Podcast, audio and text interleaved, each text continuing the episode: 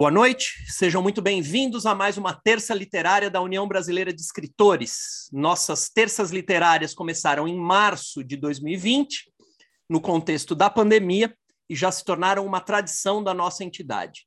As terças acontecem às terças-feiras, claro, às 19 horas, com transmissão pelo Zoom, é, como está acontecendo aqui agora nessa sala do Zoom, e, e também a transmissão rola pelo YouTube tem passado por aqui grandes nomes da literatura brasileira contemporânea, cujas entrevistas ficam disponíveis nas nossas páginas. De novo, na nossa página do YouTube e na nossa página do Spotify, no formato de podcast. Escuta, antes de a gente começar a nossa entrevista, antes do Ricardo dar boa noite para todo mundo, queria falar de algumas coisas que estão rolando na União Brasileira de Escritores e de Escritores. Primeira delas, Estamos nas últimas horas para vocês contribuírem no nosso projeto Brasil-China. É, vou pedir quem fala do projeto Brasil-China. Paulo Mauá, fala para nós, Paulo, por favor. A palavra é sua. Só, só ativar o seu microfone. Então, boa noite a todos. Uh, a UBE, a União Brasileira de Escritores, está com um projeto de lançar o primeiro livro de contos entre Brasil e China. Oito escritores foram selecionados né, do Brasil, uma comissão da OBE, e oito escritores pela Associação de Escritores de Xangai. Então, será um livro que será, terá texto em português e em mandarim. É a primeira vez essa parceria, e nós contamos com o apoio dos diretores, dos amigos dos escritores, dos leitores, para que uh, o projeto saia. Ele está no Catarse, no site do Catarse. Depois podemos colocar aqui uh, para vocês verem. Basta escrever UBE. O primeiro projeto que vai aparecer é o nosso projeto Livro dos Contos. Falta exatamente, são sete horas, cinco horas para terminar a nossa nosso deadline aí para apoio, tá bom? Então conto com o apoio de vocês no, no valor que for é, tiver disponível cada centavo conta para que o apoio seja vingado. Obrigado, Rogério. Obrigado, Paulo Mauá. A gente colocou aqui no, no chat da sala do Zoom, vamos colocar também lá no, no chat da sala uh, uh, do YouTube, da transmissão do YouTube, o link para quem puder con uh, contribuir, então, com esse nosso projeto Brasil-China. Além dele, Uh, tá rolando também o prêmio Nelly Novaes Coelho de Literatura Infantil e Juvenil, que é uma parceria da UBE com o grupo de pesquisa Produções Literárias e Culturais para Crianças e Jovens, um grupo da Faculdade de Filosofia, Letras e Ciências Humanas, carinhosamente chamada de FEFELESH, da Universidade de São Paulo. O prêmio contempla obras de ficção de, claro, literatura infantil e juvenil. As inscrições estão abertas no site da UBE, que é o nosso www.be.org.br. Já está no ar também a segunda edição do concurso de contos Ana Maria Martins. É, eu tava, a gente teve uma breve reunião de diretoria antes desta reunião aqui, é, e a gente estava falando, a vida está agitada aqui na, na UBE, né? Então estamos, estamos na segunda edição do concurso de contos Ana Maria Martins, que foi um sucesso no ano passado, quem quiser é, conferir a nossa antologia com os 15 vencedores do ano passado, já pode comprar essa antologia é, na, no site da nossa editora parceira do, do, primeiro concurso, que foi a Laranja Original. O site é www.laranjaoriginal.com.br. E quem quiser inscrever o seu conto, é, pode é, procurar no site da UBE, no ube.org.br. E é, finalmente. A laranja, original, a laranja original vai ser a parceira também do segundo concurso. Perfeito, desculpa, esqueci de dar essa informação. A Laranja Original, nossa parceira no concurso de contos Ana Maria Martins 2021 e também 2022. Finalmente, antes da gente começar a entrevista, fiquem atentos. É, nos próximos dias, a UBE vai divulgar os nomes dos cinco finalistas do Prêmio Jocapato de 2022, um dos mais tradicionais do Brasil.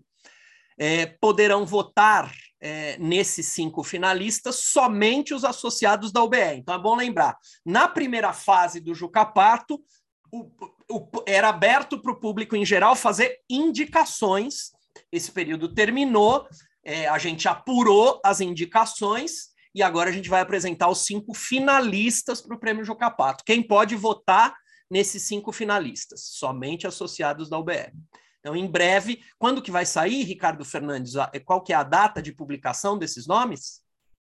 A, a, data de publicação é dia 12 de outubro. Né? Nós já temos os nomes, estamos esperando a confirmação de todos. 12 de outubro a gente publica os cinco finalistas e a votação vai do dia 15 de outubro. De, 12 de outubro, agosto, não. né? 12 de agosto. A votação vai do dia 15 de agosto a 17 de setembro. Perfeito. Então, eu tenho um mês de dois dias aí para votar. É. Então, no dia 12 de agosto, que significa sexta-feira, pelo que eu estou entendendo, exatamente, sexta-feira, é, saem os cinco nomes dos finalistas. Agora sim, atualmente o presidente da UBE é Ricardo Ramos Filho, que dá boas-vindas a todos vocês e ao nosso querido entrevistado de hoje. Boa noite, pessoal. É um prazer estar aqui mais uma vez e mais uma terça literária. Hoje com o meu querido amigo Marcelo Nocelli, que a gente tem um prazer muito grande em receber aqui e eu tenho certeza que a gente vai ter aí uma conversa das mais agradáveis. Bem-vindos a todos e que a terça seja gostosa para todo mundo que vai, vai ouvir esse, essa entrevista. Obrigado, Ricardo. Quer dar boa noite para todo mundo, Marcelo? Opa, boa noite, boa noite a todos. É um prazer estar aqui com vocês. Eu, eu já tinha dito que estava ansioso para estar aqui com vocês, tenho acompanhado sempre desde o começo e tenho visto muitos autores, inclusive, que publicamos pela Reformatório. Então é, é um prazer estar aqui com vocês e, e sei que vai ser uma ótima conversa. Obrigado. Só antes da gente começar, Ricardo Fernandes também queria que você desse uma boa noite para o pessoal. Ricardo Fernandes vai fazer a mediação das perguntas do público na segunda parte. Boa noite, pessoal. É, Marcelo, um prazer estar aqui com você de novo, né? Não na terça, a gente já teve presencialmente, agora virtualmente. É um prazer estar com todos os amigos aqui do Zoom e do YouTube. É, eu vou fazer, como o Rogério disse, a, as perguntas do YouTube. Então, depois que terminar a entrevista do Ricardo com o Marcelo, é, eu vou coordenar a parte de perguntas do público. Uma ótima entrevista, pessoal. Obrigado, Ricardo. Vou apresentar Marcelo. Marcelo Nocelli nasceu em 1973 em São Paulo. É... Agora você tá, tá fora de São Paulo, né, Marcelo? Não está mais morando aqui. A gente falou sobre isso. Ele está felizão morando. Depois ele fala, depois ele conta. Ele está felizão morando, vendo o mato. Ele está felizão. Marcelo é escritor, editor, técnico, técnico gráfico e professor. É sócio-editor da Reformatório, selo Passavento. É, e que vou incluir aqui, essa, essa é a biografia tradicional, né, que eu estou lendo, mas é, publica grandes nomes da literatura brasileira contemporânea. Marcelo presta um serviço para a literatura brasileira contemporânea que eu nem sei se ele sabe. Como escritor, ele estreou em 2007 com o romance O Espúrio. Em 2009, publicou o romance policial O Corifeu Assassino. Em 2008, recebeu o prêmio Lima Barreto Novos Talentos da Literatura. Pela Reformatório, publicou Reminiscências em 2013. Ele teve livros publicados na Alemanha e na, na Itália. Foi secretário-geral da União Brasileira dos, dos de, de Escritores, ou seja, meu antecessor, entre 2013 e 2015. E a minha pergunta vai ser a respeito disso. e atualmente ele pertence à nossa diretoria e é colunista de literatura da Rádio Brasil Atual. É, seu entrevistador é o Ricardo Ramos Filho, Marcelo. Boa entrevista para vocês. Então vamos lá, muita coisa aqui para a gente conversar. É, Marcelo, você nasceu em 1973 em São Paulo. Como foi a sua infância? Você já era próximo dos livros? Foi uma criança leitora? Ô, Ricardo, então, rapaz, eu eu na verdade fui sim uma criança leitora. Agora, para me formar leitor, eu acho que tem uma parte da história que é que é interessante, que é importante para entender esse esse contexto de como me tornei leitor. Na verdade, o meu avô, o pai da minha mãe, ele veio da Itália para o Brasil com sete anos, né? Então ele deixou a escola, né, lá veio para o Brasil, chegou aqui, foi trabalhar com o pai é, na lavoura, aquela coisa toda que a gente sabe, né? E, e aí ele não seguiu estudando aqui, né? Então ele parou de estudar lá, não estudou aqui, aprendeu português, ou seja, ele falava dois idiomas, mas não escrevia nem lia em nenhum dos dois, né? E, e aí, com o tempo, ele passou a trabalhar numa fábrica de papelão, isso em Juiz de Fora, a cidade onde ele fixou, né, Minas Gerais. Ali, Juiz de Fora é quase Rio de Janeiro, mas é. ainda é Minas Gerais. Ele, ele se fixou lá e foi trabalhar numa fábrica de papelão. E nessa ocasião, ele construiu uma casa, uma casa grande, boa, mas era muito afastada né, da cidade. Assim.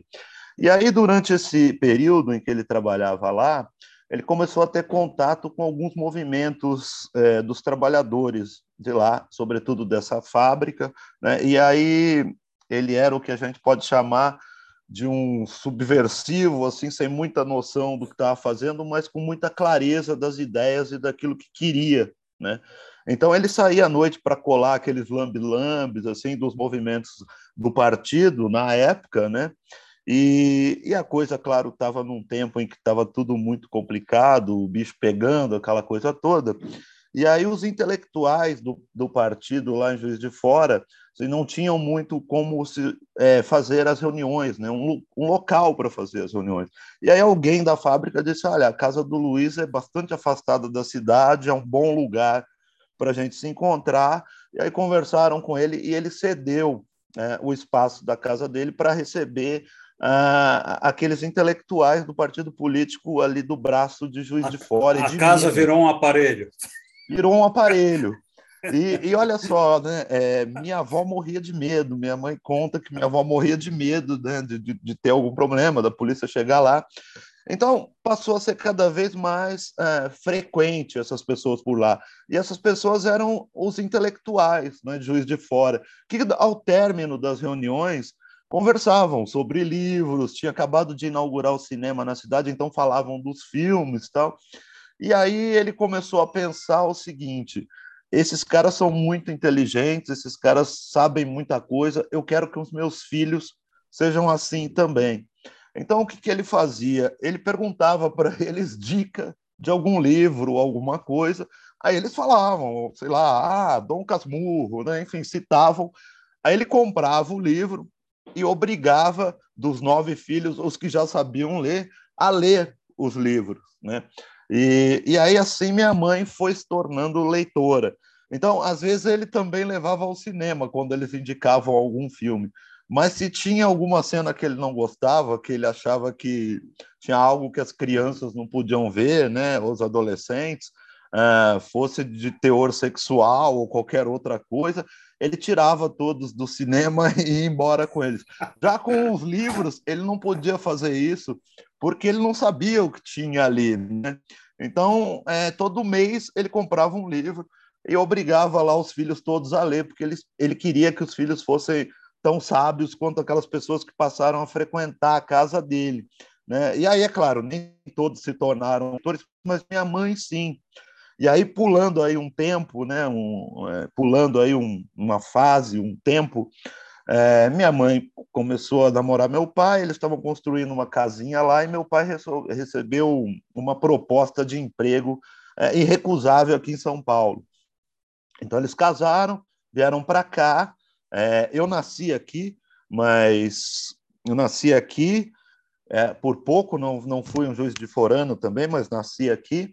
E aí esse, esse emprego do meu pai, ele viajava muito, ele era técnico gráfico e atendia gráficas do Brasil todo, passava muito tempo viajando. Minha mãe ainda não tinha televisão, tal, não tinha o marido, nem TV, nem marido. Então o que restava era ler, né? E comigo ali crescendo para deixá-la em paz, porque eu era uma criança também bastante atentada, ela me dava gibis, né, da, da turma da Mônica, do Walt Disney. Então ela sentava ali com um livro e eu com o meu gibi nem sabia ler ainda, mas eu ficava com aquilo na mão e aí ela me dava ali um livro ou outro, um livrinho infantil ou outro, e, e aí eu me habituei a isso desde antes de aprender a ler e, e cresci com essa com essa coisa de ler com a minha mãe, assim, segundo ela, meu pai viajava desde que ela estava grávida, e aí, como ela se sentia muito só em casa, ela lia em voz alta, Né? Então, acho que desde a barriga eu já estava ali acompanhando minha mãe é, nas leituras, e, e por isso eu, eu, eu, eu, tomei gosto assim, pelo livro, pelos livros que ela lia. Né? Que legal, que legal, que história. E, Marcelo, e, e dentro desse percurso, quais foram, né, chegando até hoje, quais foram as suas maiores influências? Né? Aquilo que fez com que você virasse mais tarde escritor e editor, né? quem, quem que influenciou o Marcelo Nocelli? Eu acho que a primeira influência é essa, né? Maurício de Souza, sem dúvida, porque aquele universo é sensacional. Da turma aí da eu, Mônica. É, e aí eu me lembro que, assim, quando eu completei é, 12 anos, minha mãe me deu de presente de aniversário uma coleção do Monteiro Lobato, que está até aqui atrás, acho que não dá para ver, são os uhum. amarelinhos ali embaixo da máquina de escrever. São uhum. 15 livros e, e, eles têm os contos que depois é a primeira versão daqueles contos que depois foram adaptados para a TV pela Tatiana Berlink, né? Uhum. É, então ela me deu isso, foi o meu presente de aniversário e eu li todos muito rápido. Cara. E aí eu acho que aí é que começa a minha a minha trajetória não só de escritor, mas como de editor também, porque eu li os contos do Monteiro. Gostei muito né, daquele universo do sítio do Pica-Pau Amarelo, tal, mas tinha finais que eu não concordava.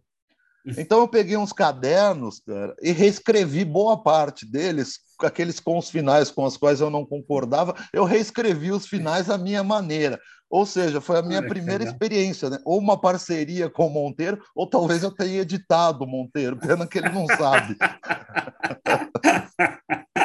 Muito legal, muito legal. É, tem uma pergunta que eu quero te fazer há muito tempo, Nucelli, o Marcelo. É, como editor, eu imagino que você tem uma carga grande de originais a serem lidos. Né?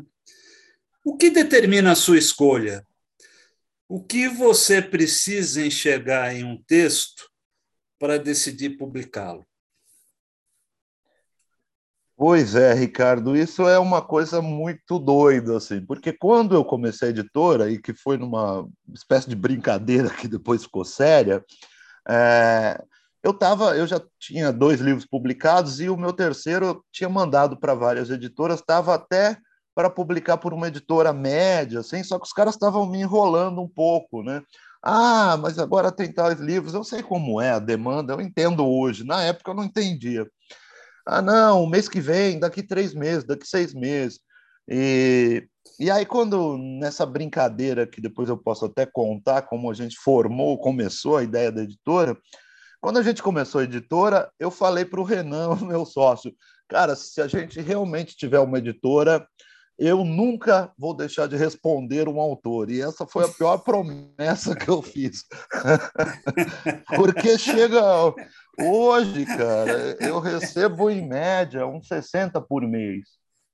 É. Então fica muito difícil você conseguir ler tudo, né? Tudo como deveria, assim, completamente. Assim, você, forma, você forma, formatou uma resposta assim, estou lendo, e manda.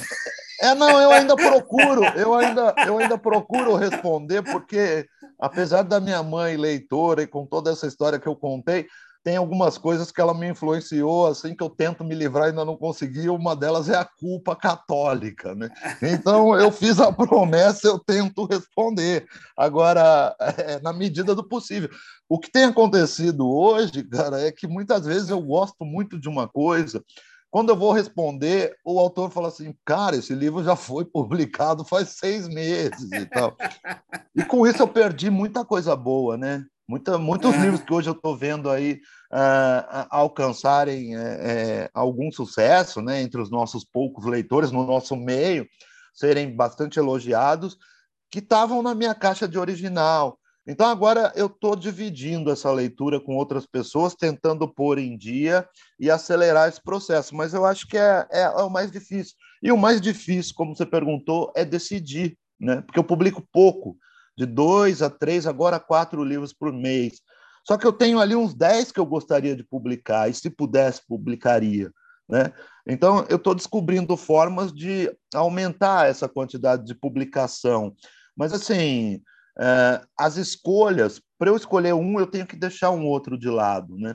E essa escolha é sempre muito difícil. Às vezes a gente consegue fazer alguns livros que eu gostaria de publicar e a editora não tem como, em parceria com o autor, em outras formas de publicação, que tem sido legal, mas é, é isso, assim, às vezes você, você tem que fazer uma escolha. E aí o que eu acho interessante é que também, assim, tem livros bastante conhecidos que passaram pela minha mão e eu recusei, não é que eu recusei, eu preteri por um outro livro que eu queria publicar na época. Né? Harry Potter, por exemplo. Não, eu estou falando aqui da gente, do nosso mundinho. e aí, mas, por exemplo, sei lá, alguns outros, não, não vou citar nomes para não. Mas, enfim, uhum. é, o que acontece? Também tem livros que eu publiquei e que, de certa forma, foram bem, né? como o próprio A Imensidão Íntima dos Carneiros, do Marcelo Maluf, que foi o primeiro prêmio São Paulo que a editora ganhou, que passaram por outros editores pequenos e que preteriram por outro livro. Ou seja, é, eu acho que numa editora pequena, o meu gosto pessoal é, determina muito, sabe? Olha lá, o Rogério está é, mostrando o livro. Legal. Lá. O meu gosto pessoal determina muito. E o gosto pessoal de um outro editor, né, vai determinar o que ele vai publicar lá. Com isso também, cada editora pequena vai ganhando uma cara, o que eu acho bastante interessante, né? Até porque também assim, se eu quero alguma coisa legal, inovadora, eu tenho que me agradar como leitor, mas eu também não posso interferir muito. Eu não posso querer que tudo saia à minha maneira, né? Para a gente ter realmente novidades e diversidade na literatura, como está acontecendo. Uhum. Então, mas a, a você respondendo assim, objetivamente, você acha que é mais uma coisa de, de gosto pessoal mesmo, aquilo que, que você lê e que, sei lá, é, fala, conversa com alguma coisa dentro de você, é isso. É, na, assim, eu acho que num primeiro plano, sim, sabe? Eu avalio os originais, separo aqueles que eu gostei, e aí eu vou definir o que eu vou publicar. Quando eu tenho alguma dúvida, eu montei aí um pequeno conselho editorial, né? Uhum. com uma professora minha, Simara, que foi minha professora e que eu confio muito, a minha mãe mesmo, que às vezes peço para ler alguma coisinha ou outra, tal, o uhum. Mafra, que você conhece, o Santana Filho, são alguns autores que eu sou muito amigo e que eu recorro, falo, olha, o que, que você acha disso, tal. Uhum. E aí isso ajuda a definir aquilo que a gente vai selecionar aí para os próximos publicações. Inclusive você é editor do Mafra, né? Você, você publicou Sou, Mafra, é, né? A gente é, tem é. quatro livros juntos e esse ano sai o quinto.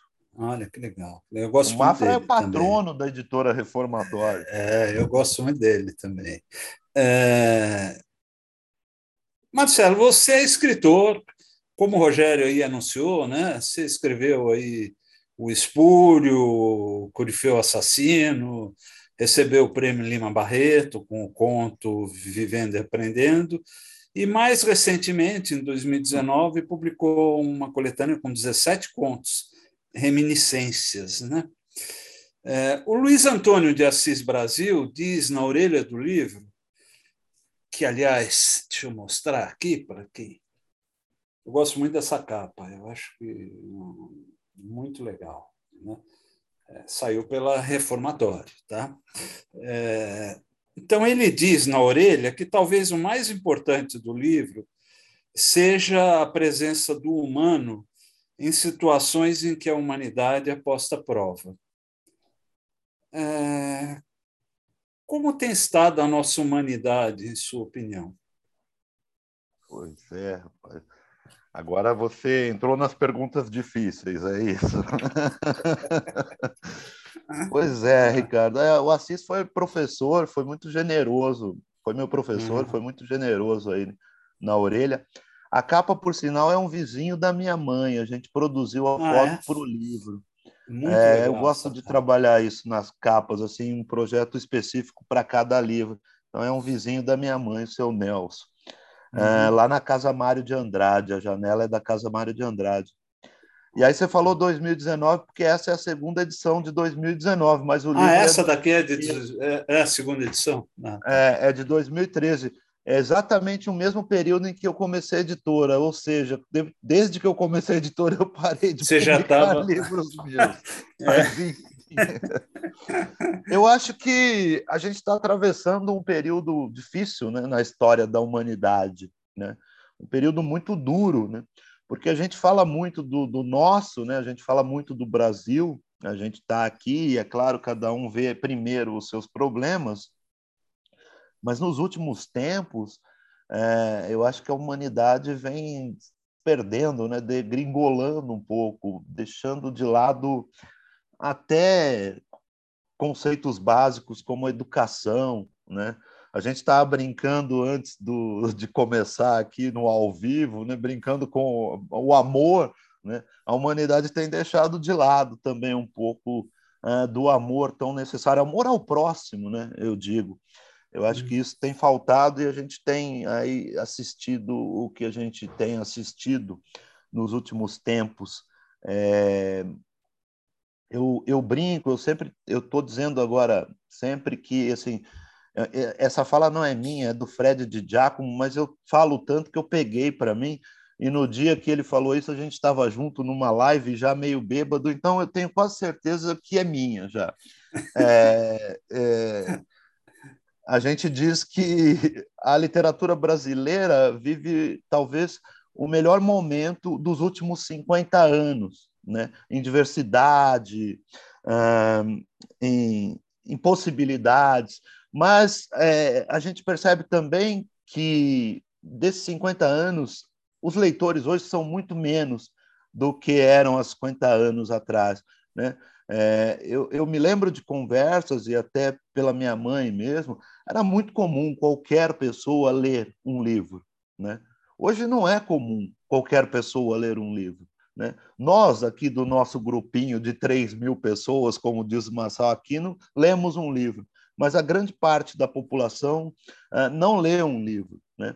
Uh, não lê um livro, é, se diverte com coisas assim às vezes toscas, né? E tudo isso eu, me parece vem emburrecendo a sociedade.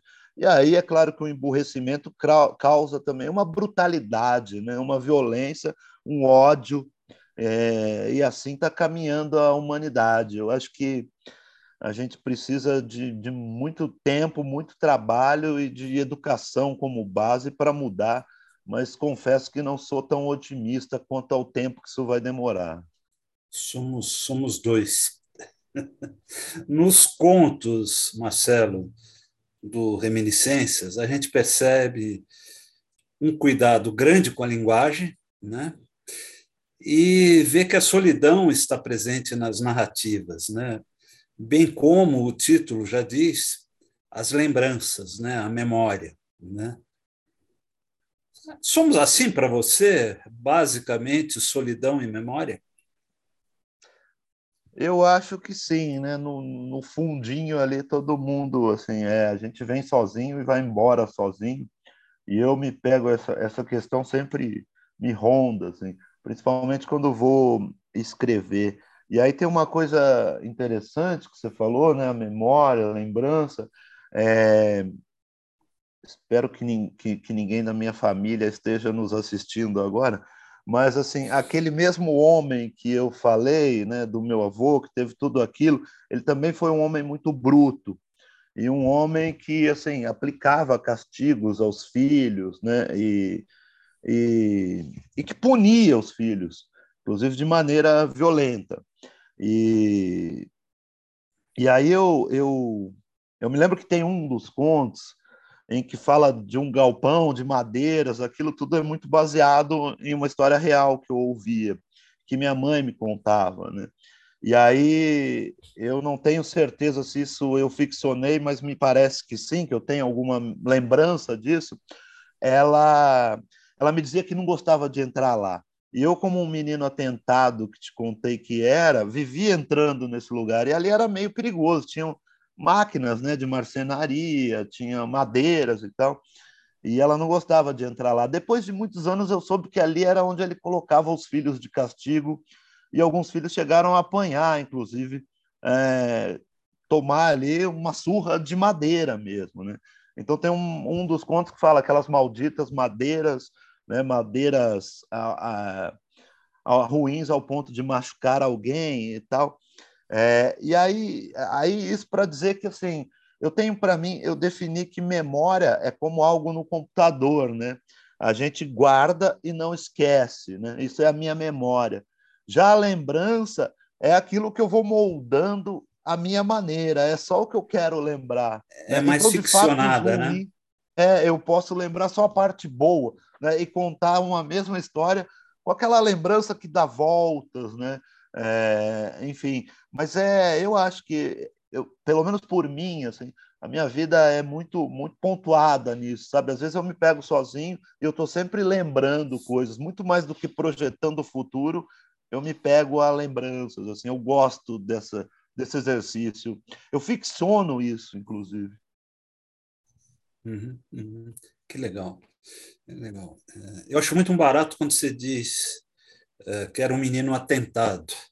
Eu tinha uma senhora que trabalhava em casa quando eu era menino e ela dizia que eu também, eu era um menino atentado e que eu era a tentação da arma pobre. que beleza. Entendeu? Então, acho muito legal. Me, me lembra, né? chamava Alice. Né? É, eu gosto muito do conto A Menina e o Homem. Né? Ele traz uma tensão que vai em um crescente né? e nos coloca diante dos perigos da cidade, né? a fragilidade da menina, para chegar ao final em outro perigo, o das nossas próprias transformações. Né? É, pelo menos foi assim que eu li. Né? Uhum. É por aí? Eu acho que sim. E você sabe que eu acho que esse conto ele destoa muito dos outros. Uhum. Ele, ele quase não entrou no livro. Assim. E na uhum. época o Renan, que estava fazendo a edição, falou: não, eu acho que tem que entrar, porque é um dos poucos contos onde você narrou com uma voz feminina e tal. Uhum. E aí a gente acabou deixando ele no livro. Mas é, é isso mesmo. Assim. E era um conto que, para mim, eu estava muito inseguro. Eu falava, eu acho que eu não consegui fazer o que eu queria, eu não consegui dar esse final. Mas agora você está falando algo que outras pessoas já me disseram. E, e aí eu me contento com essas leituras e, e concordo contigo. Definir para ele que é exatamente isso que você está dizendo. Assim. É um período de transformação de uma fase da vida muito difícil, né? Eu fui entender esse conto depois melhor, assim, pensando na minha vida também, porque assim, eu tenho três filhas, né? É, uhum. Mulheres, meninas, né? E, e aí, então, eu consegui com elas é, entender um pouco do universo é, feminino durante essa fase, é, que é tão difícil quanto o, o, o, dos meninos, né? mas, mas é, é um, com um outro olhar, né? uma outra visão e com outro entendimento. Tive a sorte das minhas filhas estarem muito à frente de mim e poder aprender com elas muitas coisas. Mas é, é exatamente isso que você está você tá dizendo. Sim. É o da, da, dessas transformações, né? que, que também é muito. Achei muito interessante, eu gosto muito desse ponto. E falando nisso, é, você disse que depois que virou editor, não, não publicou mais. Mas você está escrevendo? Você tem algum projeto é, novo? Alguma coisa que você está pretendendo publicar? Ih, Ricardo, eu tenho, devo ter uns 10 começados, assim, mas. mas, na verdade, sabe o que, que acontece? Eu, eu, eu fico muito ocupado trabalhando as edições né, dos textos dos autores e tal. E aí me pego praticamente o dia todo nisso, né? Então, quando sobra um tempo, você quer fazer uma outra coisa, você quer fazer outra coisa, não quer se envolver com o texto e escrever. Aí, assim, também, às vezes eu recebo coisas tão boas, cara, que, que me dá aquela, eu falo, para que que eu vou escrever, né? Não preciso escrever se tem essas coisas tão boas. Aí, de repente, você recebe aquele original bem ruimzinho, você fala, bom, então também posso escrever, dar aquela animada de novo, e assim vai. Ou ficou cilando, é, Eu tenho muita né? coisa começada. Tenho uma história que quero contar, mas assim, eu deixei de ter pressa, sabe? É, antes eu ficava me cobrando, pô, já tem dois anos que eu publiquei o meu último livro, já tem três anos, quatro, cinco, seis, nove agora, né? É, tem que lançar um livro, tem que lançar um livro. É, agora eu parei com isso, assim, ah, uma hora sair, vai sair como sempre foi, assim, você tem que estar envolvido com o livro, né? É, os três livros que eu escrevi meus, é, assim, foram trabalhos que eu comecei e me empolgava, sabe? Você queria chegar em casa para continuar aquilo, estava com aquilo na cabeça o dia inteiro. É, enquanto não tiver isso, é, eu vou escrevendo coisas, assim, uma crônica para um jornal aqui, um conto para uma antologia ali. Acabei nesse período organizando algumas antologias, né? É, onde em uma delas, inclusive, abri mão de participar porque achei que não tinha texto à altura. Então, eu estou bem tranquilo, assim. Eu pretendo ainda publicar alguma coisa. Olha lá, o Rogério está mostrando lá, geração 2010, né? Eu é, tenho essa antologia. 2010. É, eu tenho essa antologia também. Ah, okay. Muito legal. Você tinha ameaçado contar, não estava aqui entre as minhas perguntas, mas como eu vou falar sobre a reformatório daqui a pouco, eu queria, eu acho que caberia você contar agora como que nasceu a reformatório, como, como que veio essa ideia de criar uma editora.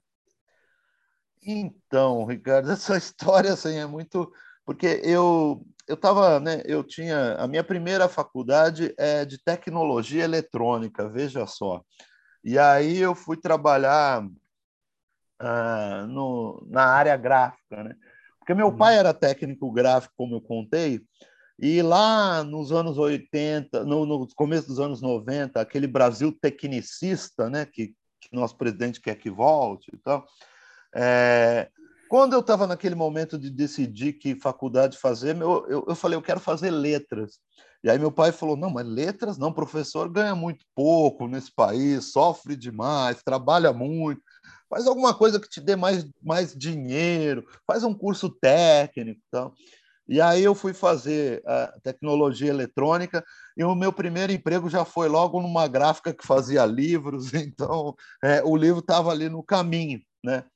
Eu até me lembro que um grande prazer era estar numa gráfica. Eu me lembro de um livro do Veríssimo, estava terminando de imprimir, tinha que ir para a editora, e eu peguei um e eu pensava assim: nem o Veríssimo viu esse livro e eu já estou com ele na mão lendo. Então aquilo era um prazer indescritível. Assim, né?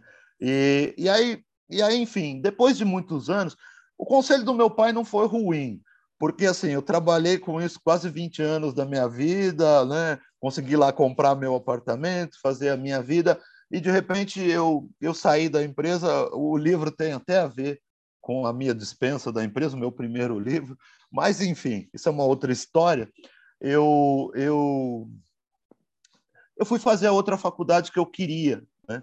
E aí fui fazer letras, e, e aí fiquei bastante amigo do Renan, que era meu sócio no começo da editora, um garoto mais jovem que tinha saído do ensino médio direto para a universidade, eu na minha segunda faculdade, já com mais de 30 anos, né, perto dos 40, na verdade. E e aí eu estava com esse terceiro livro para ser publicado, não publicavam, e a gente tinha uns encontros que a gente fazia para discutir os textos dos amigos ali da faculdade que a gente apelidou de Reformatório Literário Franz Kafka. É, e aí um dia o Renan falou assim, por que, que a gente não abre uma editora? Você está aí falando que os caras não publicam seu livro, né? Vamos, a gente está num bar, né? Vamos abrir uma editora para publicar os nossos livros. Aí eu falei, pô, mas será? Fui para casa pensando naquilo. No dia seguinte acordei com aquilo na cabeça, falei com ele. Falou, não, estou falando sério. Então, eu tinha o conhecimento gráfico, né? tinha minha bagagem como leitor. Ele trabalhava como estagiário numa editora. Falou: não, vamos abrir uma editora para publicar nossos livros. Aí eu disse: pô, mas eu não tenho coragem de abrir uma editora e começar essa editora publicando o meu próprio livro. Falou: pô, tem o Robson, que é um poeta aqui da nossa sala, e ele tem um original. Vamos publicar o dele primeiro, depois o seu.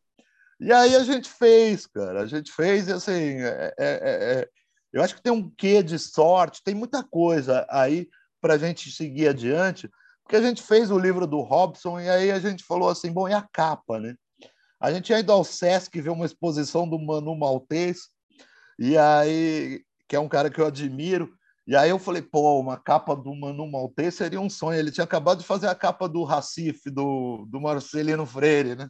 Uhum. Aí o Renan, vamos lá falar com ele. Por isso que era bom esse jovem, né? Que tem aquela coisa do jovem. Vamos lá falar com ele. O não a gente já tem.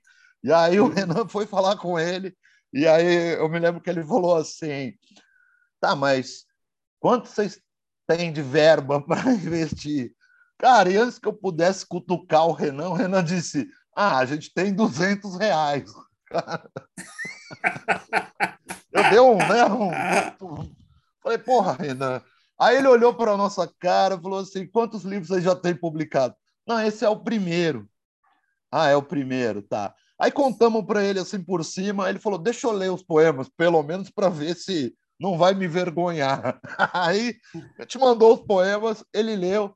Aí ele falou: cara, por esse valor não dá para criar uma capa. Mas vocês podem escolher qualquer desenho da exposição aqui e usar como capa que eu autorizo e não precisa pagar nada, não. E aí, e aí foi assim, cara. Aí saiu esse livro com essa capa do Manu Maltês. E, e aí depois, assim, lançamos o meu livro, né? E, e a gente foi assistir uma palestra do Mafra. Então, como todo autor, né, que você tem aquelas pessoas que se admira, né? Eu falei, bom, eu vou assistir o Mafra, eu vou levar o meu livro para ele, né? Tinha acabado de sair, entreguei o livro e aí falei da editora e aí ele falou assim, gostei do nome da editora, gostei do logo. Olha, eu tenho com aquele jeito dele, eu tenho um original de poesia e se vocês quiserem publicar, Aí eu falei, pô, de repente um dos meus ídolos literários está me falando para publicar o livro dele. Aí a coisa ficou mais séria, né, cara? Eu falei, bom, agora isso aqui está ficando sério. Está virando editora um mesmo, né? É, vamos montar um site para vender os livros, para divulgar, porque a gente não tinha nada, né, cara? E aí saiu o livro do Mafra, foi o terceiro livro, e, e logo em seguida veio o livro do Luiz Alberto Mendes, né, porque o Luiz publicava pela companhia, e ele me disse assim a companhia só quer a minha literatura de ex-presidiário. Meus poemas eles não querem publicar. Eu falei, daqui que eu publico seus poemas. Aí é. publiquei, e aí depois veio o, o, livro do Zé Cabaleiro, que abriu outras portas, aí tornou a editora. Nós estivemos juntos com ele na Bienal, se lembra? Temos foto junto. É, é. E assim foi, cara. E aí, quando eu vi, a coisa já estava séria mesmo, eu não tinha mais como voltar atrás. Estava recebendo originais, e e aí virou editora. Para ser editora reformatório literário Franz Kafka seria muito grande, ficou só reformatório mesmo. que legal, que legal. É, e aí, continuando, como é, é, Marcelo, ser editor em um país com tantas misérias como o nosso? A reformatório, aí é opinião minha, mas eu tenho certeza que é a opinião da maioria que está aqui hoje, faz um bem enorme para a nossa literatura ao revelar talentos e escritores de qualidade. De certa forma, todos nós devemos muito a você e a Reformatório. A Reformatório continua firme? Ela nunca foi firme, Ricardo, ela está sempre balançando. Mas ela conta eu acho que ela conta com, assim, e aí, é, é, é olha só, Paulo Mauá, é impossível negar, assim, ela conta com muito amor né, envolvido, conta com muitos amigos, conta com muitas pessoas generosas, conta com parceiros, é, e por isso a gente segue levando, assim. É, eu tenho desde o princípio é, algumas coisas que para mim eram muito caras, assim, por exemplo, promover novos nomes para a literatura. Esse é um compromisso da editora. Então, todo ano, parte do catálogo tem que ser livro de estreia. Né? É... E isso é uma coisa bacana, porque as estreias já nos deram dois prêmios São Paulo e outros tantos finalistas. Né? É... Então, parte do catálogo tem que ser para estreia, parte do catálogo tem que ser para poesia, mesmo sabendo que é o gênero que menos vende. Né?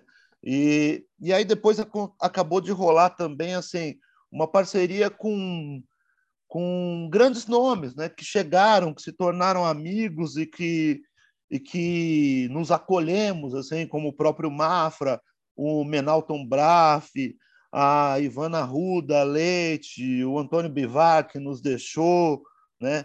É, já grandes nomes, grandes autores que trouxeram para o catálogo esse reconhecimento, né? Então esse caldo, essa mistura, eu acho que que dá ao catálogo é, uma cara interessante. Hoje, assim, também plagiando um editor italiano, é, é, formam a minha biografia, né? A biografia do editor é o seu catálogo e a minha assim é linda, né? Porque a gente chegou agora a 200 livros, cara, de, de 170 e poucos autores diferentes, assim. E, e aí tem isso, né? Tem estreantes que ninguém nunca tinha escutado falar, mas tem Menalton Braff, né? Que ganhou Jabuti, livro do ano com A Sombra do Ciprestre também, que agora vamos reeditar esse ano pela Reformatório. Que eu é, acho um escritor extraordinário. Não, mim, é, é, e uma figura é, sensacional, né? É um, é um, amigo. Então, assim, esses autores que publicaram pela Reformatório é, viraram amigos, e isso tudo vai, vai dando é, essa força, sabe, para a editora. Eu estou vendo uhum. aqui gente no YouTube, a Lemota, né? Eu fiz dois livros da Lemota e a Lemota é uma entusiasta, uma... eu brinco que ela é minha autora mais otimista, sabe? Então, são é, autores. É, topam, é uma exuberância, né? É, que topam correr junto, sabe? Divulgar os é. livros, ajudar a vender os livros, que você chama e fala para eles: olha, tem um sarau lá em Santa Bárbara do Oeste, você pode ir. Cara, e alguém vai. É, e aí a gente está lá, então você vai somando forças e por mais dificuldade que a gente passe, né, em 2020 eu recorri a uma campanha de financiamento coletivo, consegui equilibrar as coisas, mas nesses dois anos a gente já vê de novo.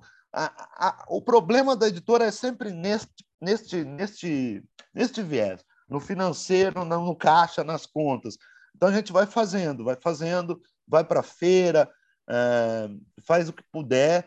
Eu acho que assim, eu eu posso dizer, Ricardo, que assim, eu pretendo que a reformatória continue enquanto eu estiver por aqui.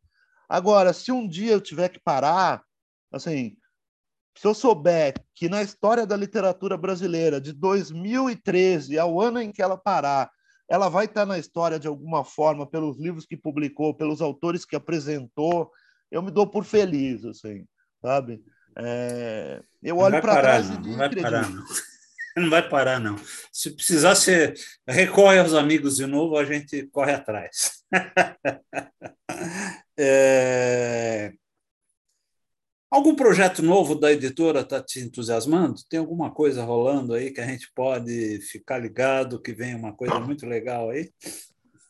Ah, tem coisas bem legais. A gente está com toda a programação fechada até dezembro e já fechando para o primeiro semestre do ano que vem. A gente tem livro novo do Mafra, a gente tem livro novo do Menalton e a reedição do livro dele de Prêmio Jabuti. A gente tem livro do Nicolas Berg, que é um poeta de Brasília que eu gosto muito. A gente tem livro novo da Márcia Barbieri, Caminho. A gente tem algumas estreias, como a Sérgia, que é uma escritora uh, lá de Teresina, que vai estrear aos 50 anos com um baita livro. Assim, é prosa, esse... prosa? É, esse é um romance. Ah, Ela fez oficina com a Márcia, a Márcia Denser, né? E uhum. me foi apresentada pela Márcia. E é assim, é uma mulher leitora, madura, com um bom romance e uma estreia, sabe? E lá de Teresina, isso também para mim é bastante significativo, bastante legal. Assim. Uhum. Que legal, que bom. É, Para terminar, você mais ou menos já, já, já respondeu, mas você que, vamos dizer, é um expert, como que você vê a nossa literatura atual, hoje?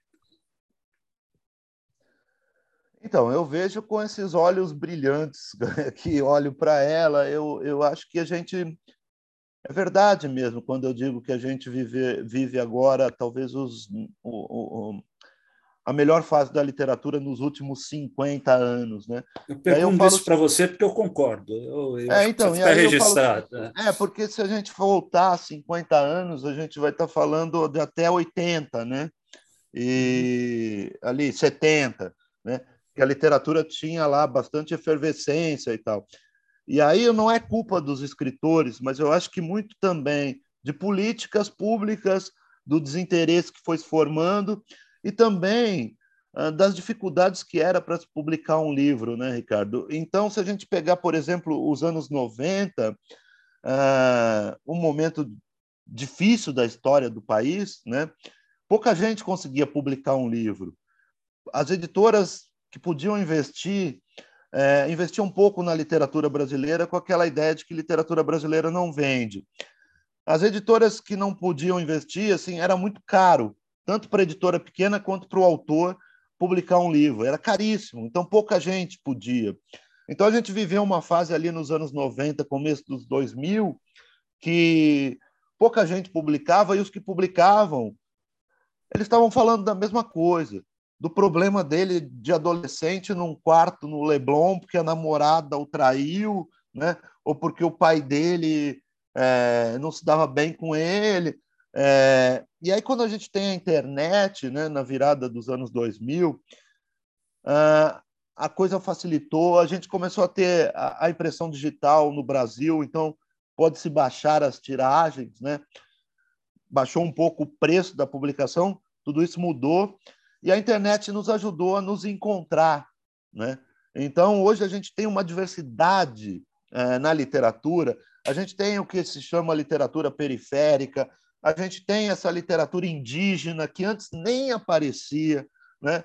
a gente tem uh, o Saraus aí, que a todo momento nos apresenta poetas, a, a gente tem gente publicando por todos os lados e se encontrando. Né? Então, a diversidade é muito grande, a quantidade de bons livros é muito grande, e por isso eu digo que a gente está num ótimo momento.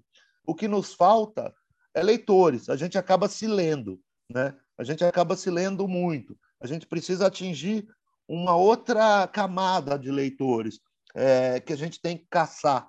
É uma tem que ser um compromisso de todos nós, da UBE, dos editores, dos escritores, dos professores.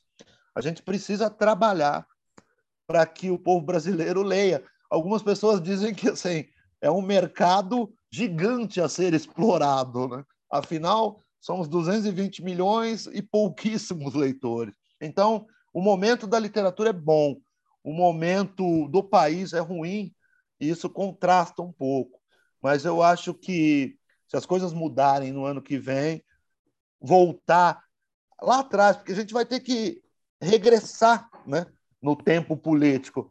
E a gente voltar lá atrás, aquele trabalho que começou, que a gente já reclamava, mas que hoje a gente vê que já era alguma coisa, a gente voltar e começar de novo, é, eu tenho esperança e estou disposto a contribuir, ainda que para um resultado que eu não vou ver. Vamos contribuir juntos. Marcelo, muito obrigado, foi uma delícia conversar com você. Não vi o tempo passar, mas eu já percebi aí que tem um monte de gente querendo fazer pergunta. Vamos, vamos abrir aí para que outros possam conversar com você também. Obrigado, velho. Valeu, Ricardo. Obrigado, Xará. Marcelo, obrigado. Muito bacana a sua entrevista até agora e vai continuar, porque tem muita pergunta aí tanto daqui do pessoal do Zoom, como do pessoal do YouTube. Eu só vou ler quem está lá, é, só para deixar registrado aqui. É, bom, tem aqui a, a, a Meire, que está sempre com a gente aqui no Zoom, hoje está no YouTube. A Raquel Naveira também está sempre com a gente. O Menalton Braff, você já citou ele aí. O Davi Umar, que eu acho que está em Nova York ainda. É, a, a, o Eliakim, que também é diretor da UBE, a Alemota, que você citou, o Adilson Zambaldi, que está sempre com a gente aqui.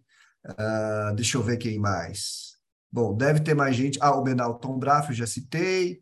E tem muitas perguntas do YouTube também. Mas antes, tem duas perguntas aqui do, do Zoom, do Paulo Mauá e do Rogério. Paulão, você quer abrir o seu microfone para fazer Boa noite a todos. Essa, nossa, foi uma uma maravilha essa.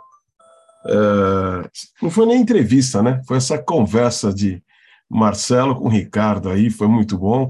Tive o prazer de conhecer Nocelli na abertura lá da, da Bienal, com aquele pouquinho, pouquinha gente, né? Nos corredores, Marcelo. É, e lá escutei uma, um outro lado do Marcelo. Tem o Marcelo editor, tem o Marcelo escritor, mas tem o Marcelo que visita bibliotecas, que conversa com as pessoas, né? E primeiro são duas perguntas, uma é curta, quero saber onde te dá mais tesão. É escrever ou editar? E a segunda, que eu queria que você contasse rápido para eles aquela história do poeta da revolta lá. Tá certo.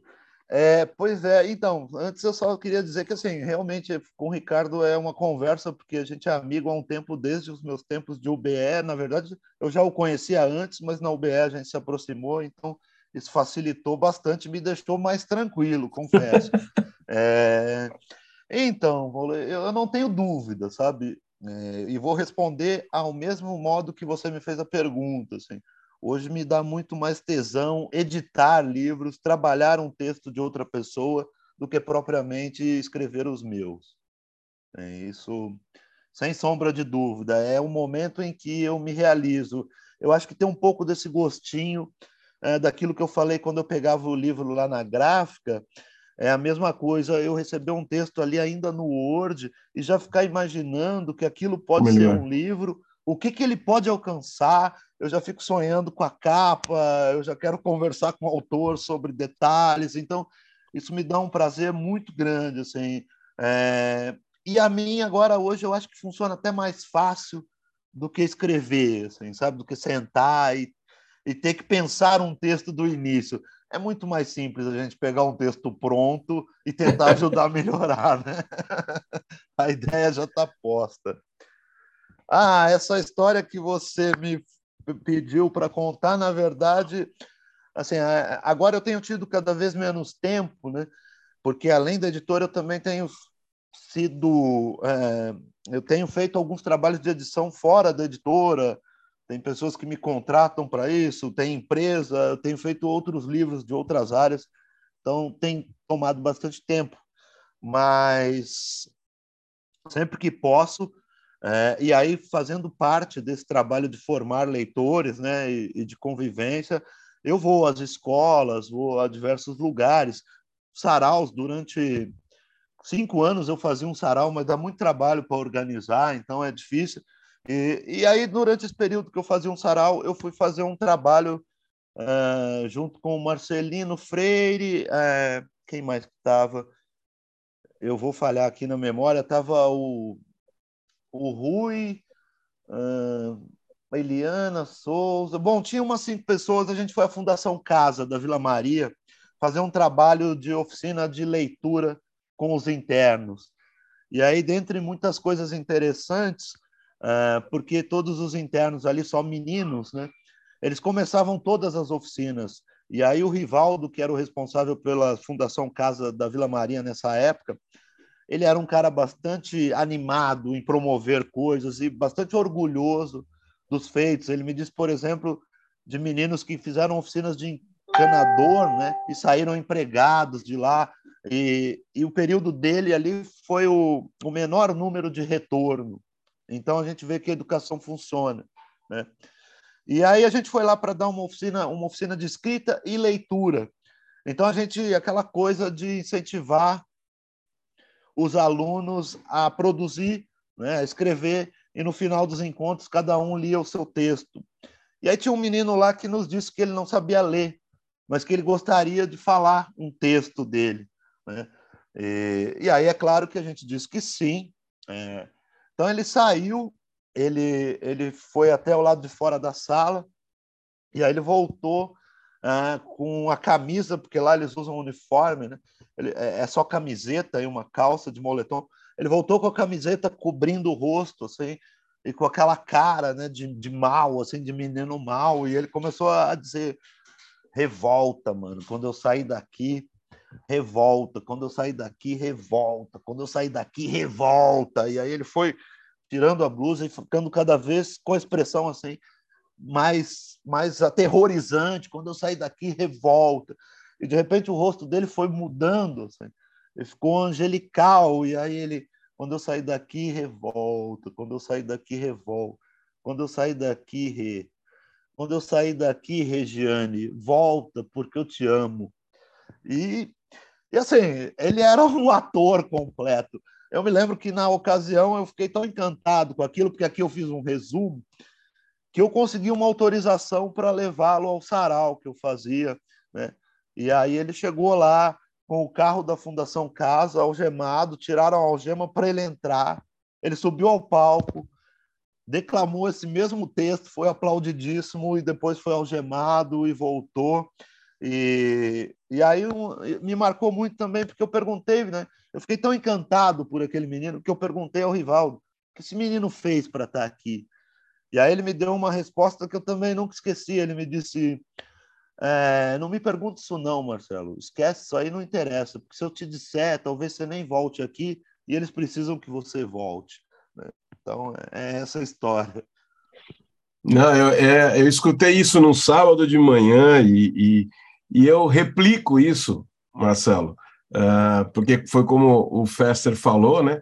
Que a gente precisa de amor mesmo, né? Então a Regiane volta, meu amor. É, eu estive no colégio segunda-feira, amanhã estou indo num outro colégio. Eu conto essa história, eu roubo agora a história do Marcelo e conto isso para eles, porque acho isso o seu trabalho muito bom, não só como editor, como escritor, mas esse trabalho aí que você faz de, de levar a esperança para frente. Aí. Cara, ó, sou seu fã. Um abraço. Obrigado, Paulão. Marcelo, é, tem o, o, o, Rogério que quer fazer uma pergunta. Agora, eu queria ler os comentários antes, muito bacanas, que estão no YouTube. Ó, o Menalton, por exemplo, ele diz que você é a materialização do sonho de todo escritor. O Adilson, o Adilson Zambaldi fala que te dá parabéns pelo imenso e generoso trabalho pela literatura brasileira contemporânea. E ao Davi Mar, ele fala que a gente vive num país, aquilo que você falou, é, que precisa ser reinventado, principalmente em educação, e fala que essa entrevista foi uma aula magna. E tem vários outros comentários, mas eu vou abrir aqui para o Rogério para fazer a pergunta. A gente volta para o YouTube porque a Lê quer fazer pergunta, porque o próprio Menalton quer fazer pergunta. E deixa eu ver, tem mais gente aqui. E, e a Raquel Naveira também quer fazer uma pergunta. Então vamos lá. É, boa noite de novo, Marcelo. Marcelo, eu, eu ia fazer uma pergunta referente ao, ao, cena literária mas o, o, o, Ricardo já fez, então, e você também já, já falou muito bem, né, aquela tua última fala antes de a gente abrir para as perguntas. É, então, eu só vou falar uma coisa e depois eu tenho uma pergunta bem rápida, bem objetiva.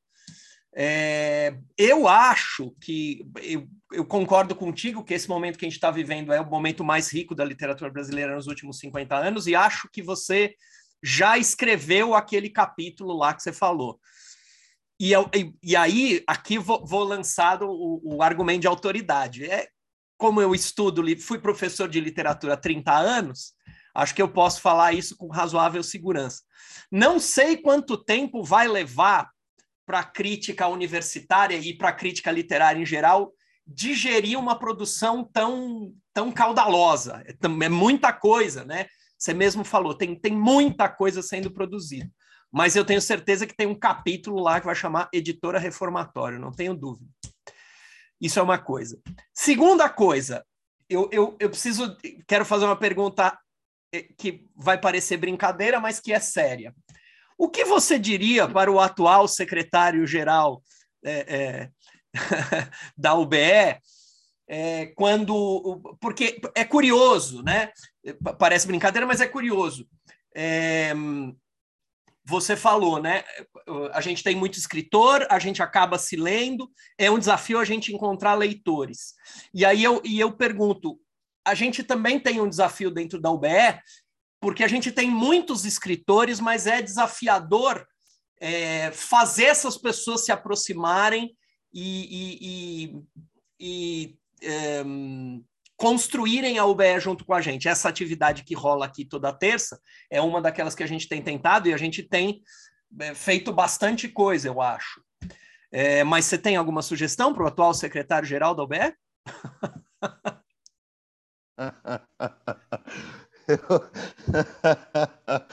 Olha, meu caro amigo, eu, é, eu, eu, eu, eu, digo que essa é uma posição dura, viu?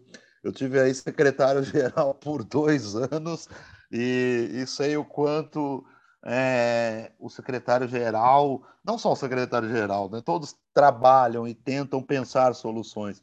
A gente sempre empaca um pouco em algumas dificuldades, né?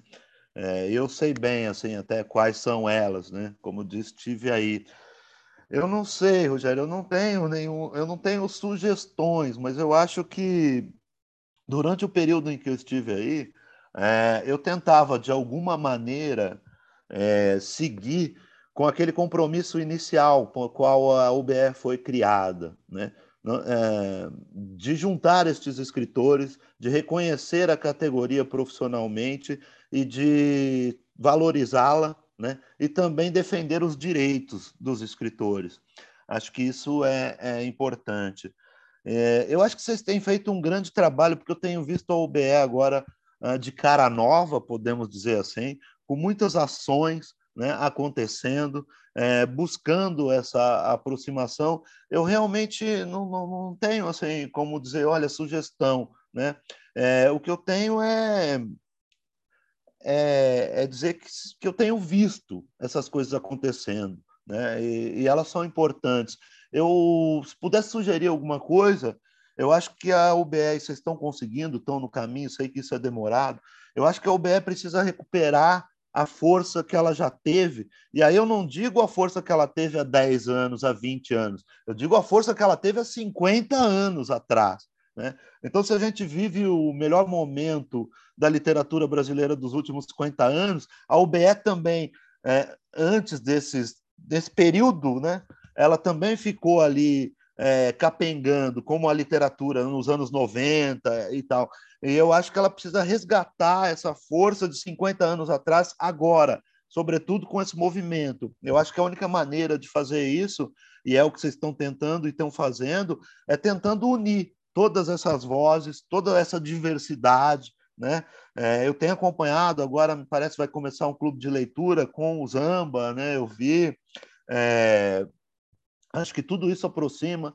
É, e assim, uma coisa que sempre. E aí eu é que vou te provocar agora, meu amigo.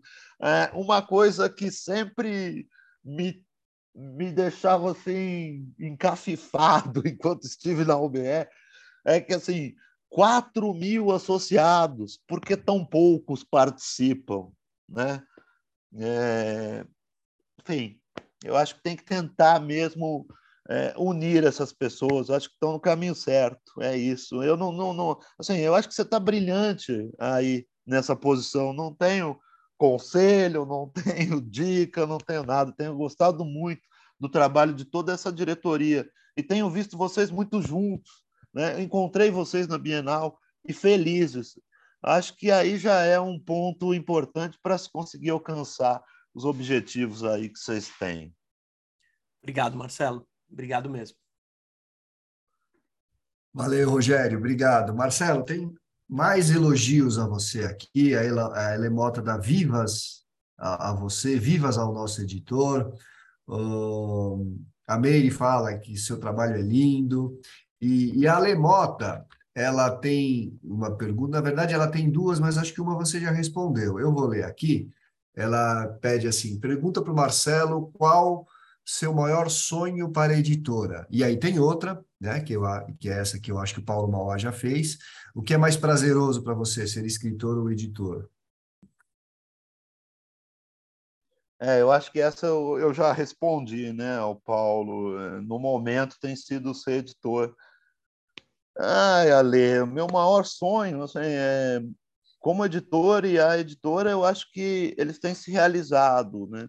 É, o meu maior sonho é que ela pudesse realmente é, conquistar uma segurança, uma segurança financeira para a gente poder publicar mais, é, que eu pudesse viver exclusivamente da editora, deste trabalho de editor, né? que ela pudesse manter-se como uma empresa.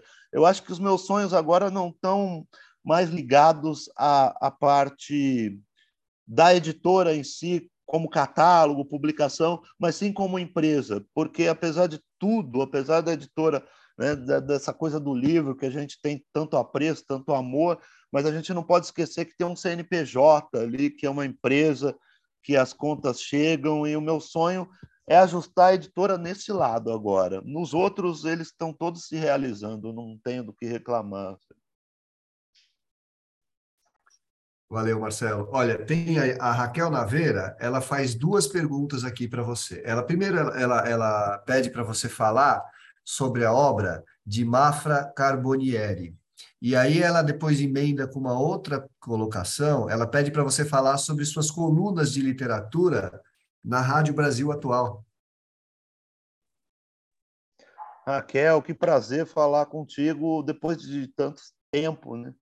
É, não a vejo há muito tempo, há alguns anos, assim, mas é uma pessoa muito querida e, e que eu tenho maior respeito e carinho. É, Cara, falar da obra do Mafra assim, é difícil, porque a obra do Mafra é um universo.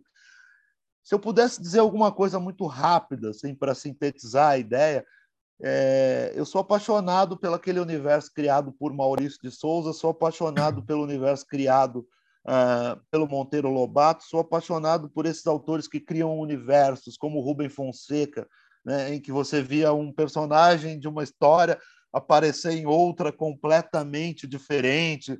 Eu gosto muito disso.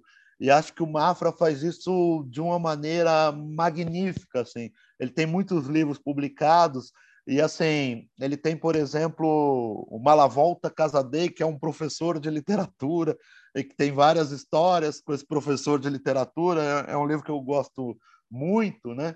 É, e aí tem o, é, os Diálogos e Sermões do Frei Eusébio do Amor Perfeito, que é um livro que eu publiquei de poesia. Então, o Frei Eusébio é um frei devasso, né? é um frei é, pouco, pouco habituado aos costumes né, da sua religião tal. Mas quando Malavolta Casadei vai se confessar, quem é que o confessa? É o Frei Eusébio. Né? Então, esses personagens de livros diferentes que se cruzam a todo momento. Assim, né? Ele tem o, o Cantorias de Conrado Honório. Conrado Honório é um trovador, um, um cantor de modas populares. Assim, e aí é um livro de 67, mas num outro livro que ele escreve em, em 2001, é quando uma cidade contrata um músico para fazer o show, é o Conrado Honório. Então, é, é esses personagens se encontrando esse universo é sensacional, sem contar assim, que o Mafra é, é um mestre, né? um cara que trabalha a linguagem muito bem, sabe muito de literatura.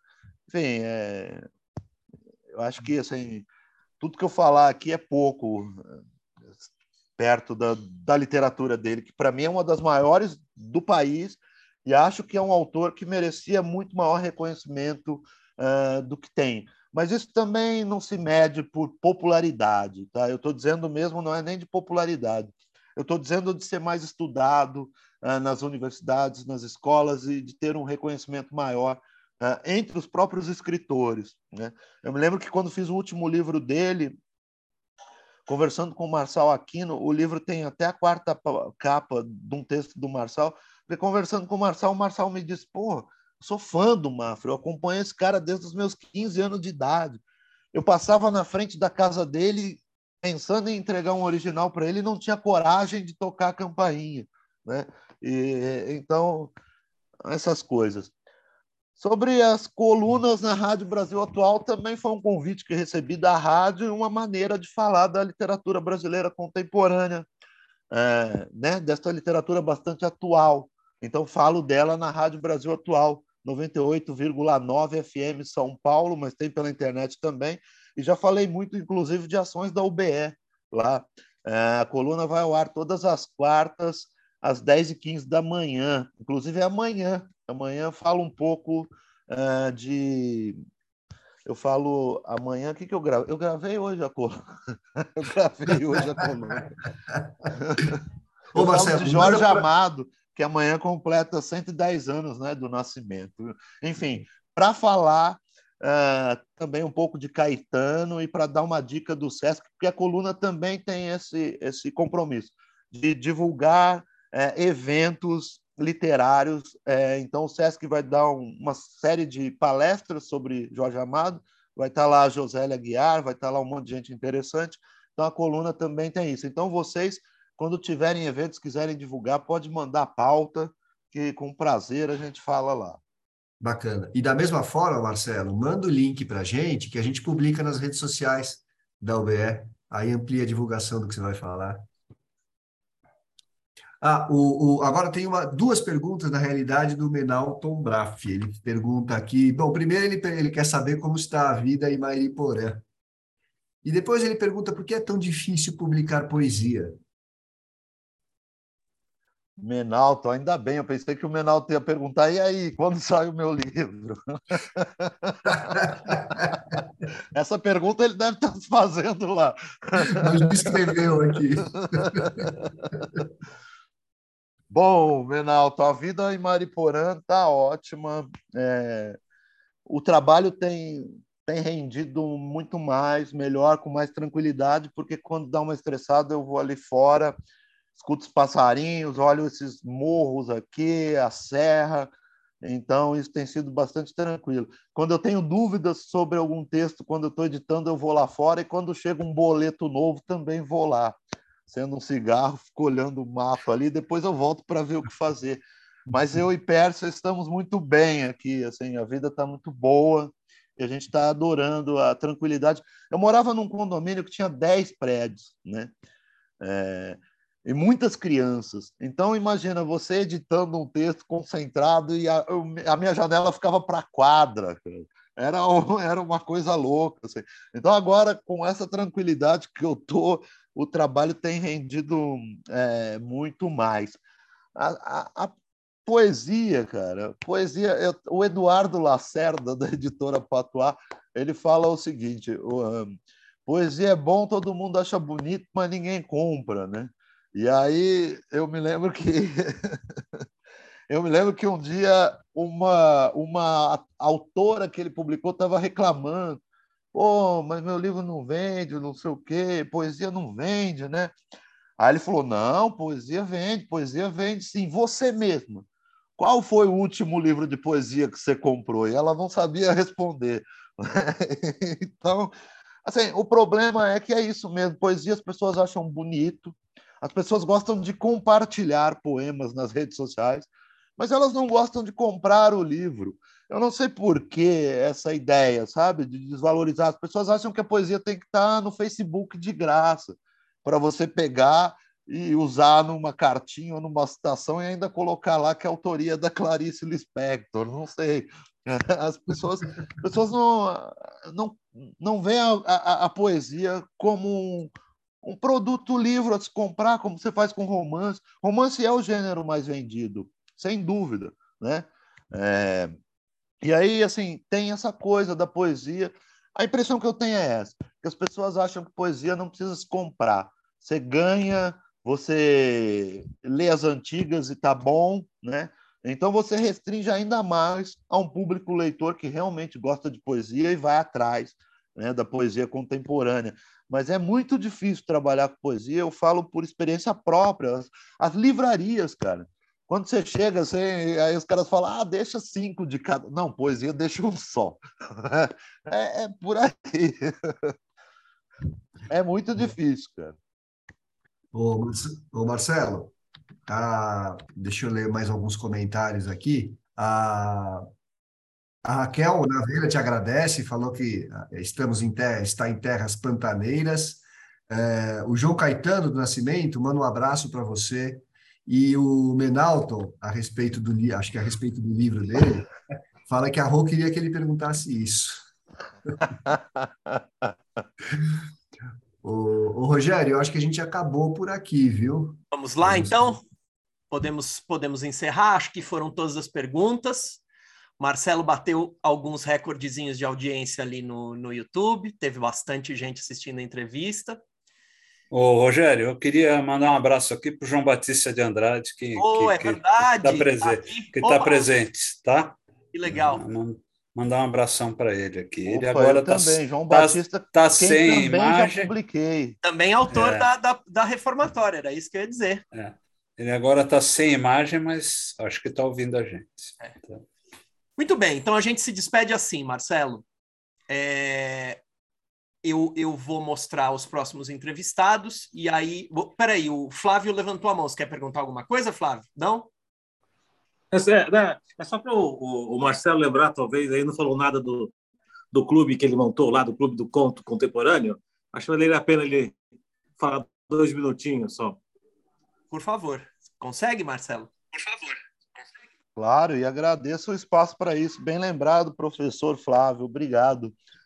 Inclusive está lá conosco às segundas-feiras. Na verdade, no, mais um desses projetos que a gente inventa, né, para fortalecer a literatura contemporânea brasileira. É, eu criei o clube do o CCCR, né? o Clube do Conto Contemporâneo Reformatório.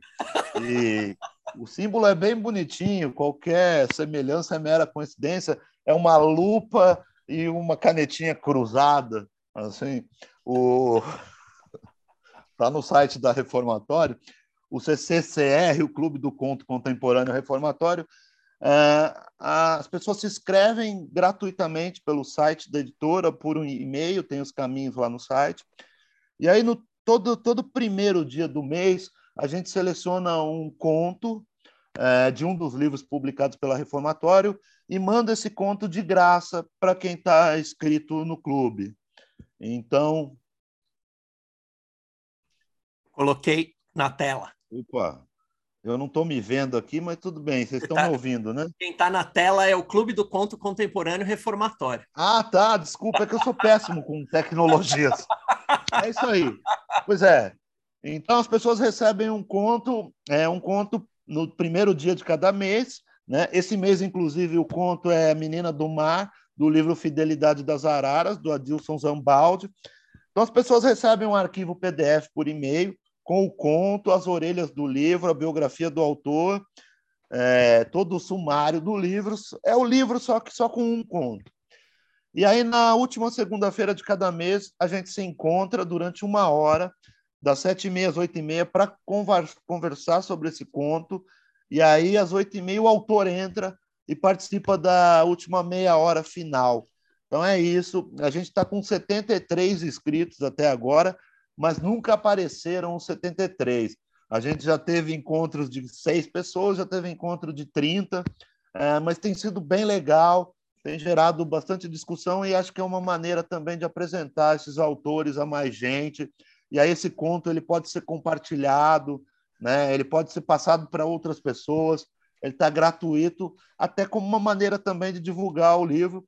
E aí quem tiver inscrito, tiver interesse, mas não obrigatoriamente, tem desconto também para comprar o livro. Enfim, esse é o Clube do Conto. Obrigado, professor Flávio. Nós é que agradecemos. Obrigado, Flávio, pela lembrança. Então, agora sim, eu vou apresentar as próximas entrevistas da UBE. Aí, nessa ordem, se despedem Ricardo Fernandes, Ricardo Ramos Filho, entrevistado Marcelo Nocelli, e a gente encerra. Ó, vou fazer a apresentação bonitinha. É, semana que vem a gente tem Eliane França, que estava aqui, estava é, na, na, sala hoje, assistiu a essa entrevista, é, só que ela teve que sair mais cedo, senão ela dava um salve aqui para gente. Dia 23 de agosto, André Gardel.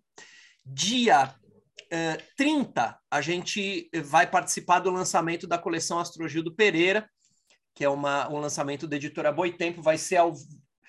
Quer dizer, a gente ainda está vendo como é que a gente vai é, organizar a gente vai tentar transmitir o lançamento de lá da, da, da livraria da Vila da Fradique Coutinho. Estamos, a gente vai avisando vocês nas próximas semanas. E dia 6 de setembro, nosso entrevistado é o ilustrador, artista plástico Eloar Guazelli. Ricardo Fernandes, suas considerações finais. É, considerações muito poucas. Eu fiquei de aqui de ouvinte, né? só apreciando o bate-papo do Ricardo com o Marcelo, a quem eu agradeço. E também agradeço aqui ao pessoal do Zoom, do YouTube que participou. E, e principalmente, de novo, ao Marcelo aí por essa entrevista tão, por esse bate-papo tão, tão gostoso. Obrigado, pessoal. Obrigado, Ricardo. Ricardo Ramos Filho. Pessoal, obrigado pela presença de todos. É sempre muito gostoso encontrar com vocês às terças-feiras. E obrigado, Marcelo, meu amigo Marcelo. Uma delícia conversar com você. É muito legal. Fico sempre muito feliz em quando a gente tem a oportunidade de se aproximar. Um abraço, velho. Até uma próxima. Obrigado, Ricardo. Marcelo. Bom, posso dizer que para mim também foi bom, foi ótimo, foi bom estar com vocês aí. É, como disse, tenho acompanhado, sou né, é, telespectador do, do, das terças literárias e bastante contente de estar com vocês, de revê-los ainda pela tela. É, agradecer também a presença das pessoas que estiveram conosco aí no YouTube. Eu vejo aqui muitos autores, não dá para citar todos, né? É, mas, enfim, agradeço vocês. Ricardo, meu amigo, obrigado. Ricardos, né? Rogério, Paulo, obrigado. Excelente, boa noite a todos. Obrigado, Marcelo. É, concluo dizendo, como sempre, que a União Brasileira de Escritores é a sua casa, você sabe disso. É, já foi secretário-geral, hoje ainda faz parte da diretoria, está menos atuante, mas está muito próximo da gente. Então, nós te agradecemos. É, é, foi muito bom ter você aqui. Você está próximo, então você sabe que a UBE é sua casa. E fique próximo, porque é sempre bom ter você com a gente. Um grande abraço. E para todos que estão aqui, um grande abraço e até a próxima Terça Literária.